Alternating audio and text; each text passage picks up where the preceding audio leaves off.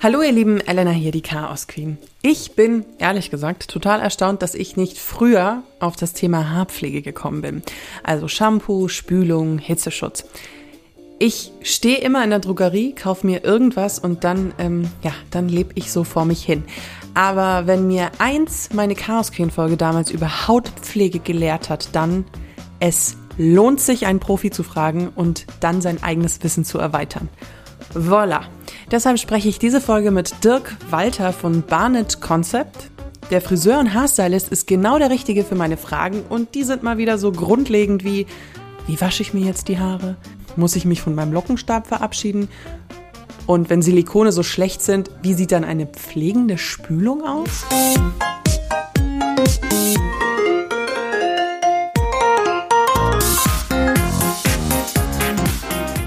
Weiß, ich erwähne ständig diese Folge, aber die Hautpflegefolge 2020 war einfach wirklich bahnbrechend für mich. Nach ihren Tipps hatte ich kaum mehr Pickel, meine Haut sieht heute besser aus denn je. Meine Hautpflege ist jetzt also perfekt eingestellt. Da dachte ich mir so, auf zur nächsten Baustelle, ein Stockwerk höher, die Haare. Ich habe feines Haar, das ich gerne mal ein bisschen blondiere und ehrlich gesagt sehr oft mit einem Lockenstab traktiere. Meine Shampoos und Spülungen sind ehrlich gesagt nicht teuer. Alle zwei Monate lasse ich mir dann meinen Bob bei meiner Friseuse nachschneiden. Von Haarpflege und Styling habe ich aber absolut keine Ahnung. Höchstens stolper ich mal über einen Artikel oder ein Video, wo wieder drin steht, dass irgendwelche Inhaltsstoffe total schlecht sind. Aber ich blick da null durch. Ich will noch kurz einen kleinen Disclaimer machen. Ich spreche mit Dirk in dieser Folge eher über glatte Haare, wellige Haare. Kann man sagen, das, was in Europa die Mehrzahl an Menschen hat? Ich, ich fall mir schwer, da ein Wort für zu finden. Ich bin mir natürlich bewusst, dass es auch äh, andere Haarstrukturen gibt. Äh, asiatische Haare sind ja ein bisschen anders, ähm, Afrohaare sind anders. Ihr versteht, was ich meine. Ich möchte hier niemanden ausschließen. In der Folge wird es aber mehr um das gehen, was ich auf meinem Kopf habe. Jetzt mal kurz zu Dirk. Er ist gelernter Friseur und Hairstylist. Er hat viel an Sets von Modeshootings auf der ganzen Welt gearbeitet und hat in München den Laden Barnett Concept. In seiner Karriere hat er sich aber auch mit der Entwicklung von Shampoos und Pflegeprodukten für Haare auseinandergesetzt und auch eine Shampoo-Bar entwickelt. Also, der perfekte Mann für meine Fragen rund um Pflege, Styling und auch Inhaltsstoffe. Dann sage ich mal, guten Morgen, Dirk. Hallo. Guten, guten Morgen, Elena. ähm, danke, dass du Zeit hast und auch Lust, mir meine äh, Fragen über Haare zu beantworten, die mir auf der Seele brennen. Du, da habe ich sehr große Lust dazu, weil mir das auch immer sehr, sehr wichtig ist und ich auch zum Beispiel im Laden oder immer wieder, wenn ich mit Leuten kommuniziere, merke, dass eigentlich auch schon so Basissachen wie wasche ich mir die Haare, oder solche Sachen immer wieder Fragen sind, wo du, wo du merkst, dass Leute immer noch viele Fehler dran machen. Oder, oder wo nicht Fehler würde ich nicht sagen, sondern wo man es immer noch verbessern kann. Aber um gleich mit der Gretchenfrage zu starten, wie wäscht man denn seine Haare? Da kommt es darauf an, zum Beispiel also die klassische Haarwäsche, wenn sich eine Person alle zwei Tage die Haare wäscht, mhm.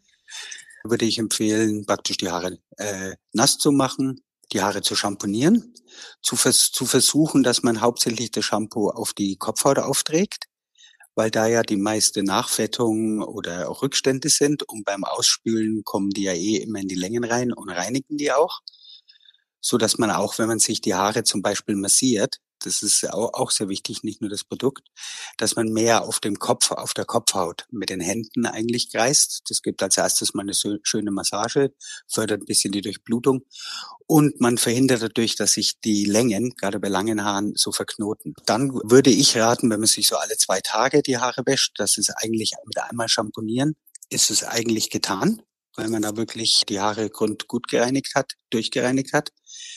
Danach würde ich die Haare leicht handtuchtrocken machen und einen äh, Conditioner in die äh, Längen und Spitzen auftragen, vielleicht ganz kurz durchkämmen und direkt wieder ausspülen. Das ist jetzt so einfach diese die tägliche Pflege. Ah, das mit dem, wieso Hand, also Handtuch trocken, bevor man Conditioner, aber ich bin der Klassiker, ich klatsche mir das einfach auf die nassen Haare drauf. Weil Wasser ist ja auch eigentlich ein Verdünnungsmittel. Und umso mehr Wasser ich da habe, umso mehr verdünne ich praktisch die Pflegestoffe von dem Conditioner. Ich habe bei mir mal das Gefühl, meine Kopfhaut und meine Haare wollen unterschiedliche Dinge von mir. Das ist sehr häufig so, dass man zum Beispiel oft mit einer, gerade wenn man gefärbte Haare hat, dass man manchmal auch eine fettige Kopfhaut hat und trocknere Längen und Spitzen. Dann würde ich zum Beispiel jetzt nicht mit einem Shampoo für fette Kopfhaut unbedingt rangehen, weil das sehr aggressiv für die Haare ist, sondern mit einem Everyday Shampoo, also was für die tägliche Pflege eigentlich gedacht ist, weil das hat äh, genug Reinigung eigentlich da. Und dann nehme ich einen etwas stärkeren Conditioner oder auch dann, äh, ja, wo wir später noch dazu kommen, immer noch eine Kurpackung dazu. Worauf muss ich denn bei einem Shampoo achten? Also die Aus, ich bin immer überschlagen oder erschlagen von der Auswahl? Also es, es gibt sehr viel. Also ich würde da auch nicht sagen, dass so eine Grundregel ist auch nicht das teuerste, ist das Beste. Mhm. Ja, das muss äh, nicht unbedingt sein. Ist aber auch, wenn die Shampoos zu billig sind, also ich muss sagen, so fünf Euro kannst du eigentlich kein besonders gutes Shampoo machen. Mhm. Da geht's dann auch um die Inhaltsstoffe, dass die nicht einfach die, du, man kriegt für das, das Geld keine qualitativen Inhaltsstoffe, oder? Genau, da legst du einfach an den, an den Inhaltsstoffen, die drinnen sind, weil die einfach äh, minderwertige oft äh, Inhaltsstoffe drin sind und sehr viel chemische oder künstliche Inhaltsstoffe. Und ich würde eigentlich immer empfehlen, da ein bisschen darauf zu achten, dass gewisse Dinge nicht in den Shampoos drin sind. Einfach für sich selber und für die Natur auch. Das ist dann dieses Thema mit Silikone, Sulfate und so, oder? Genau, also also da gibt's so da gibt's so verschiedene. Die be, die bekanntesten sind eigentlich die die Silikone, die meistens äh, künstlich hergestellt sind zu 80 Prozent. Es gibt Silikone äh, wie Brokkolisamenöl oder Arganöl, die auch praktisch ein natürliches wasserlösliches Silikon sind, was die künstlichen Silikone sind meistens nicht wasserlöslich mhm. und haben dann zum Effekt, dass sie einfach die Schuppenschicht verstopfen mhm. und dann äh, Probleme machen, dass die Haare eben schwer werden, überlagert werden oder es kann auch problematisch werden, dass du zum Beispiel mit Haarfarben, dass du nicht mehr genau sagen kannst, wie hundertprozentig die Haarfarbe oder die Deckkraft deiner Haarfarbe ist. Mm, weil man die Struktur dann so verändert mit den. Genau, den weil die Struktur verändert und das Haar ist ja praktisch wie, äh, wenn man sich ankaut, ist, ist ja praktisch ist eine Schuppenschicht. Und wenn die geschlossen ist, dann hat man praktisch den Glanz. Ne? Ist sie offen, sind sie, sind sie praktisch eher, eher porös. Und wenn sie geschlossen sind und zugemacht, dann können auch keine Pflegestoffe mehr in die Haare mm. eindringen. Also das sind einmal so die Silikone, dann sind die ganz äh, klassischen sind äh, Parabene, wo ich glaube ich meist, dass die meisten Leute nicht unbedingt wissen, was Parabene sind. Und Parabene sind einfach äh, künstliche Konservierungsmittel. Oh, okay. Stimmt, ja. Die das Haar machen. Dann noch relativ einfach zu sehen, so künstliche Farbstoffe, auf die würde ich auch verzichten. Und dann gibt es eben auch synthetische Duftstoffe, die oft als Parfüm bezeichnet werden, mhm. weil die nicht wasserlöslich sind. Dann kommt nämlich auch noch dieses Form, Formaldehyd dazu. Das klingt schon toxisch. das ist toxisch und das wird sehr viel, äh, ist auch krebserregend, wird sehr, sehr stark damit verwendet, um gewisse Inhaltsstoffe miteinander zu verbinden, die sich sonst nicht miteinander verbinden. Mhm. Und dann gibt's noch die Propylene Glykole und die werden eben aus äh, Erdöl gewonnen und es wird oft als äh, Weichmacher für die Haare verwendet. Und dann gibt's noch die PEGs, das sind äh, Polyethylenglykole und das sind einfach äh, billige Tenside. Und Tenside sind praktisch waschaktive Substanzen, die zur, zur Reinigung des Haares verwendet werden. Mm, die sind auch im Putzmittel drin. Da genau. Das, ja. Daher kennt man das auch und das kommt, also es sind praktisch, es sind sehr vielen äh, Reinigungsmitteln im Allgemeinen, ne? was ja, was ja das Shampoo auch ist. Also wenn man da so ein bisschen drauf achtet, dann hat man eigentlich schon, wenn man das nicht drin hat, eine sehr gute Haarpflege, weil sie dann auch eher eigentlich mal gut für einen selber, aber auch gut für die Natur ist. So zum Beispiel Erdöl ist ja einfach schwer abbaubar oder keine Mikroplastiken drin sind. Ich finde es immer wichtig, dass man da auch ein bisschen drauf achtet. Ist Spülung oder Conditioner, wie es jetzt auf Neudeutsch eher heißt, wichtig oder wie, wie siehst ist es, ist es ein, also nein, ist es eine, jetzt fällt mir das deutsche, deutsche Wort für Necessity nicht ein. Ich glaube, du weißt, was ich meine. Mhm. Ich, ich, weiß, was du meinst. Also es ist, es ist auf jeden Fall, würde ich mal sagen, schon wichtig für die Haare, Weil man muss sich ja so vorstellen, ein, äh, ein Shampoo ist ja immer leicht alkalisch. Das heißt, damit öffnet man ganz leicht die Schuppenschicht. Mit dem, die Conditioner oder Kurpackungen sind meistens leicht sauer eingestellt. Also das heißt, dadurch äh, schli schließt man die Schuppenschicht wieder und äh, bekommt einen schöneren Glanz für die Haare. Und man tut die Haare beim Kämmen äh, nicht so aufrauen oder es nicht so aufreißen. Da bin ich ja auch so ein Silikonopfer bei, bei Spülung. Genau, da, das, das eben auch, weil das eben die Silikone halt hauptsächlich diese Weichmacher sind. Mhm. Ne? Da gibt's auch den Unterschied zum Beispiel von Conditionern zur Kurpackung. Also in Conditionern sind mehr Öle drinnen, Weichmacher drinnen. Bei Kurpackungen zum Beispiel äh, geht's dann eher um auch Proteine, äh, Feuchtigkeit und Weichmacher ein, einzunehmen, um mehr Pflege zu erhalten. Sind Kurpackungen dann eher so Haarmasken? Ich kann mir darunter gerade nicht genau, vorstellen. Genau, genau, es sind, Haar, es sind praktisch Haarmasken. Jetzt habe ich mal eine blöde Frage. Wenn, wenn diese Silikone im, in der Spülung, also das Schlechte und diese ganzen Weichmacher, was ist dann in einem guten, ökologischen, umweltfreundlichen Spülung drin? Es sind zum Beispiel verschiedene Öl, Öle drinnen. Ja, mhm. das äh, kann Arganöl, äh, Mandelöl drin sein. Also da kann man eigentlich fast, das sind zum Beispiel alles sehr, sehr gute Öle für die Haare. Oder zum Beispiel Aloe Vera als Weichmacher oder Schierbutter. Bei den Inhaltsstoffen würde ich auch immer ein bisschen darauf achten. Also mein Credo ist immer ein bisschen weniger ist mehr.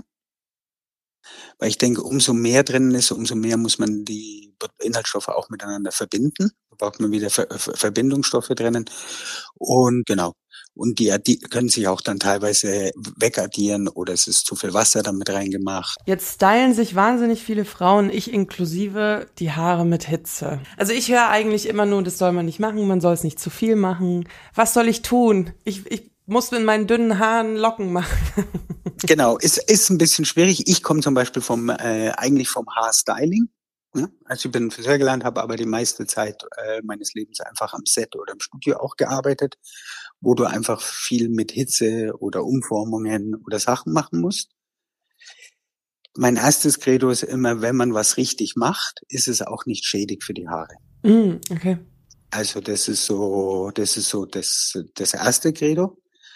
Dann mit Hitzeschutz an sich bin ich zum Beispiel selber kein sehr großer Freund, weil in den meisten, eben sehr für 80 Prozent der Hitzeschutzprodukte enthalten Silikon. Und man kann das zum Beispiel auch einfach mit einem äh, Styling-Produkt, wenn man sich einen äh, Föhnfestiger oder einen Volumenfestiger drauf, die haben auch Vitamin B für Glanz und Fülle drin oder Vitprotein, was auch eher natürlichere Produkte sind, die das Haar ja auch schon schützen, weil ein äh, Styling-Produkt geht ja nicht ins Haar hinein, weil es ja nicht pflegt, sondern das liegt ja nur oben auf der Schuppenschicht oben drauf. Insofern hat man da schon eigentlich meiner Meinung nach genug Schutz fürs Haar.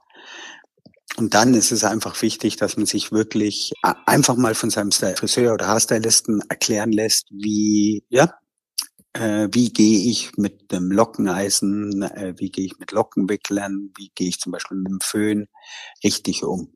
Und das, äh, die Frage kann man ruhig stellen, wenn man, wenn man beim Friseur ist, oder man kann auch mal anfragen. Das machen haben zum Beispiel einige Kunden bei uns auch gemacht. Die sagen, Mensch, hast du einfach mal, kannst du dir noch zehn Minuten, Viertelstunde mehr Zeit nehmen und mir das einfach mal erklären, auch wie ich damit umgehe. Dass man zum Beispiel bei Onduliereisen oder bei Lockenwicklern jetzt nicht unbedingt die Spitzen umknickt, ja, weil wenn man die nicht sauber reinmacht und die knicken um, dann äh, ja, ist es praktisch wie Papier, das man faltet und bricht dann irgendwann oder wird irgendwann porös. Oder auch die, die Art, die Art der Hitze. Weil ich weiß noch, wie das mit den Kletteisen rauskam. Ja, das ist jetzt auch, schon eine Zeit, Zeit her und ich habe äh, ich habe zu den ersten Leuten gehört, die diese GHD-Kletteisen damals getestet haben in England äh, mit dieser neuen äh, Keramiktechnik. Ja, da ist es nämlich auch ganz interessant, was, dass viele Leute nicht wissen, dass eigentlich Keramik ein Wärmeleiter ist und nichts zu tun hat mit den Platten zum Beispiel an einem äh, Kletteisen. Die, äh, da ist zum Beispiel schön, da kann man gucken, ist das Kletteisen im äh, kalten Zustand komplett geschlossen. Dann sind die Platten meistens keine Bimetalle, das heißt mit äh, Hitze tut sich ja Metall auch äh, dehnen oder wegen, dann kommt die Hitze nicht ganz eben drauf. Ist das Klettereisen, wenn es kühl ist, nicht ganz eben geschlossen, Dann sind da eben äh, Bimetalle drin, was sehr gut ist. Und dann hat man eine absolut glatte, gleichmäßige Hitzefläche, wenn man durchgeht. Ach, interessant. Gibt es denn, ich bin tatsächlich äh, Team Lockenstab. Ich habe immer das Gefühl, die Welt teilt sich auf in, in, in Glätteisen und Lockenstab. Genau. Ich, ich, ich, ich habe da immer meine Temperaturanzeige. Und ich, ich stelle die religiös seit, glaube ich, fünf Jahren auf 200. Ja, das ist äh, also für ganz feine Haare ein bisschen viel. Okay. Ja. Mhm. Äh, würde ich machen. Da muss man aber auch gucken, wie, wie nimmt dein Haar die Locke an, zum Beispiel. Weil manche Haare reagieren sehr, sehr einfach auf Hitze und manche äh, relativ schwer, dann kann ich die Hitze erhöhen. Also ich würde immer so im Normalfall sagen, man sollte es nicht zu weit runterdrehen, was auch oft passiert ist, dass, äh, dass die Leute es dann so auf 100 Grad oder 80 Grad gemacht haben und dann eben drei, viermal rein müssen. Das ist viel schädigender, wie wenn man einmal reingeht. Ich würde immer so sagen, also im Grundsatz, wenn man anfängt mit einer Hitze zwischen 140 und 160 Grad, das ist eigentlich äh, sehr gut fürs Haar, weil äh, das ist so eine Hitze. Das Haar besteht ja aus Eiweiß, also Proteine. Und durch die Temperatur wird es ganz leicht äh, eben erwärmt und passt sich eben dieser um Umformung gut an. Ist bei Haarspray, ich, also ich mache mir dann immer Haarspray in die Haare, wenn ich meine Locken gemacht habe, oder manchmal auch einfach irgendwas anderes, wenn ich irgendeine Frisur gemacht habe, was jetzt ehrlich gesagt nicht häufig vorkommt. Ist da auch das Thema teurer versus billig Inhaltsstoffe? Also da ist es so, ähm, da ist halt zum Beispiel immer noch, was man sagen muss, äh, was eins meiner Lieblingshaarsprays ist, immer noch dieser der Klassiker von dieses L-Net von L'Oreal. was ja, was ja ich habe sofort kein, den Geruch in der Nase. Ne, oder? Man, man, erkennt, man erkennt sofort. Ja. Weil das einfach ein schönes Haarspray ist, was man ein- und auskämmen kann. Mhm. Und da gibt's eigentlich jetzt also nicht, nicht so viele. Es hat halt einfach mit den Harzen zu tun, weil in Haarspitzen sind auch ein bisschen Harze drin, die halt äh, den Halt praktisch geben. Und da gibt ja, da gibt's verschiedene Abstufungen. Also ich würde auch nicht, äh, also wie gesagt, das L-Net ist einfach so ein, so, so, ein, so ein Klassiker. So ein Klassiker, äh, den ich einfach immer wieder gut finde und weil er einfach schön zum Styling ist. Weil ich finde, bei Haarsprays würde ich einfach darauf achten, dass sie nicht so sehr verkleben, also wie ein Haarlack sind so dass ich wirklich die Möglichkeit habe, wenn ich es benutzt habe, weil das soll ja eigentlich nur so eine Verstärkung von dem Halt sein, den man, den man gegeben hat, so dass ich sie danach wirklich auch noch äh, kämmen kann oder wieder anders frisieren kann. Jetzt ist mir gerade spontan noch ein Thema eingefallen. Ich bin ein Trockenshampoo-Benutzer.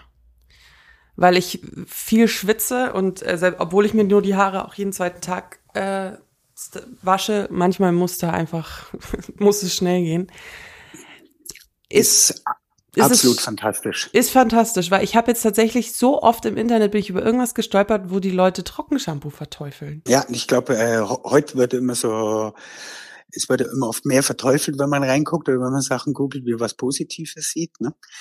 Ich muss zum Beispiel als Haarstylist am Set zum Beispiel, also im, im Studio, ist Trockenshampoo das wichtigste Produkt über überhaupt. Wobei man da wieder auch nicht ein bisschen weggehen muss von dem klassischen Trockenshampoo, was jetzt äh, unsere Omas genommen haben. Äh, ich sehe Trockenshampoo äh, in zwei Arten. Ich sehe es einmal als ein Styling-Produkt und einmal als ein Trockenshampoo.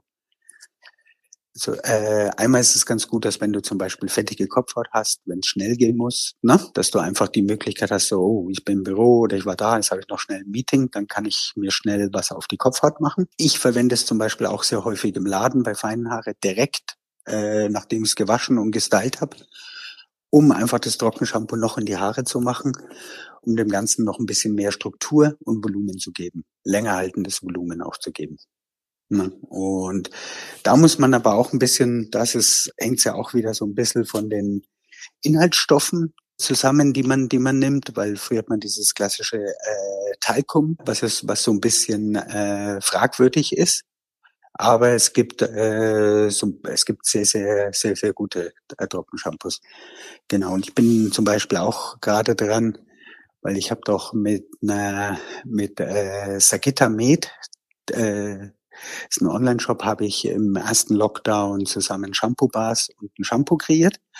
Und wir sind zum Beispiel gerade dabei, auch äh, ein Trockenshampoo zu machen. Und wir wollen da ein bisschen neue Wege gehen und wollen da äh, auch teilweise mit äh, Holzspäne arbeiten. Oh.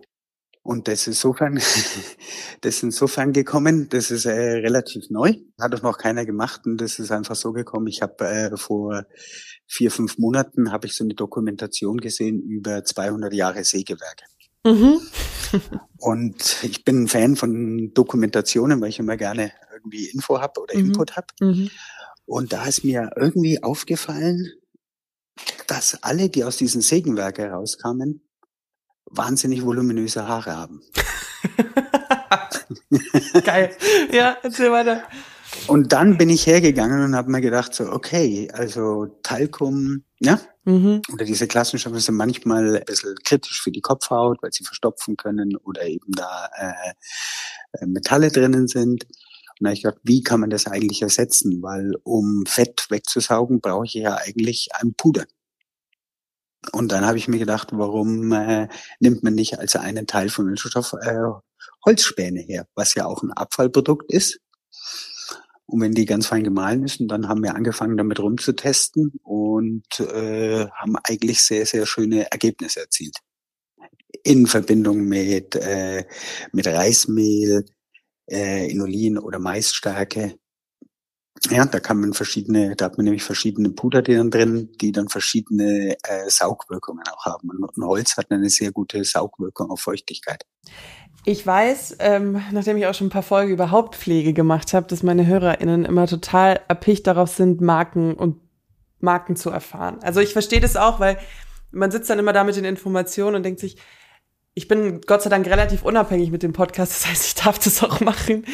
Was sind denn ähm, Produktlinien und Marken, mal ganz abgesehen jetzt von deiner eigenen natürlich, ähm, die du empfehlen würdest? Also, äh, wo du auch zu deinen Kunden sagst, das, das ist einfach was Gutes. Genau, also zum Beispiel im Shampoo-Bereich, ne, sage ich euch erstmal mein, meine eigene, das ist Sakita Barnet Concept äh, Shampoo Bars. Wir haben aber bis jetzt nur Shampoos, sind ganz klein. Sonst liebe ich, äh, die heißen Windel aus London. Da habe ich auch in der Entwicklung mitgearbeitet. Die sind jetzt so circa seit, glaube 15 Jahren auf dem Markt und die haben schon einen nachhaltigen, leicht medizinischen Ansatz, die sehr gut sind. Dann äh, mag ich sehr Evo. Das ist eine australische Linie, auch eine etwas kleinere Linie, aber auch der hat auch vor 20 Jahren schon angefangen, auf die Nachhaltigkeit zu schauen und was für Inhaltsstoffe er eigentlich mit. Dann mag ich äh, sehr gerne Davines die auch in der Richtung arbeiten, dass sie eher nachhaltiger ist und versuchen so wenig äh, ja, böse Inhaltsstoffe wie möglich zu haben. Und das ist eine italienische Serie. Aber es gibt auch, also das sind jetzt meine, die ich kenne und die ich sehr liebe, mit denen ich am meisten arbeite. Aber es kommen, es bewegt sich gerade sehr viel im Markt. Und es sind auch gerade sehr viel ja, kleinere Unternehmen, die weg von der von den ganz großen sind, wo es sich einfach auch mal lohnt, da reinzugucken und die wirklich auch mal auch mal auszuprobieren oder zu testen. Und man kann auch immer mal, man kann auch einfach mal, wenn einem was interessiert, man ist sich aber nicht ganz sicher, kann man die Leute einfach mal anschreiben, ob es nicht einen Tester gibt. Ich habe sehr viel neue Informationen. Super. Mission accomplished. Sehr schön, sehr schön.